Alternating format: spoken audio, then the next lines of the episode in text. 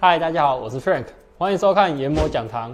在这个系列呢，我们会以浅显易懂的方式和大家讲解研磨相关的基本知识，或是整理观众人在留言区写下的提问，将其分析整理，来替各位研磨人解开在做研磨抛光时所会遇到的疑难杂症。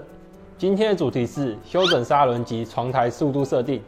修整砂轮对研磨加工是一件非常重要的事情。好的修整可以让后续的加工进行得很顺利，借此得到好的表面粗糙度，否则会衍生出更多的研磨问题。另外，床台速度与砂轮之间也存在着一定的比例，而这些比例会造成什么影响呢？今天就让我们针对这些主题来做探讨。首先，砂轮的修整是指用修整工具将砂轮修整成型，或将磨钝的表面修掉，以恢复最初的磨削性能和正确几何形状的操作流程。当砂轮研磨时出现震动、噪音、打滑的现象，或是研磨后弓箭产生烧伤、尺寸精度下降等状况，就需要对砂轮进行修整。床台速度则主要会影响砂轮消耗及弓箭的研磨温度。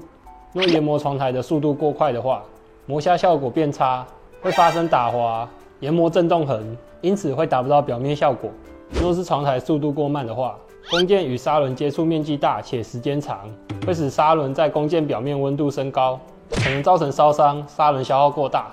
关于修整条件的设定，是依据需要的表面与砂轮的磨力大小去做调整与计算。进胶量基本上会与磨削时相同。若是磨削时需要的表面较精细的话，一般我们修整器的移动速度会放慢，转速加快，让每颗磨料都能做到精细的修整。反之，需要的表面较粗的话，修整器的移动速度会加快，转速放慢，让磨料更快的露出，表面更锋利。看完刚刚的公式，可以自行算算看自己的参数设定是否正确。有许多客户一直来都依靠感觉在做修砂，但若是遇到精密度较高的工作，就容易出现问题。所以不管是修砂还是磨床速度的设定，每一个环节都与研磨结果息息相关。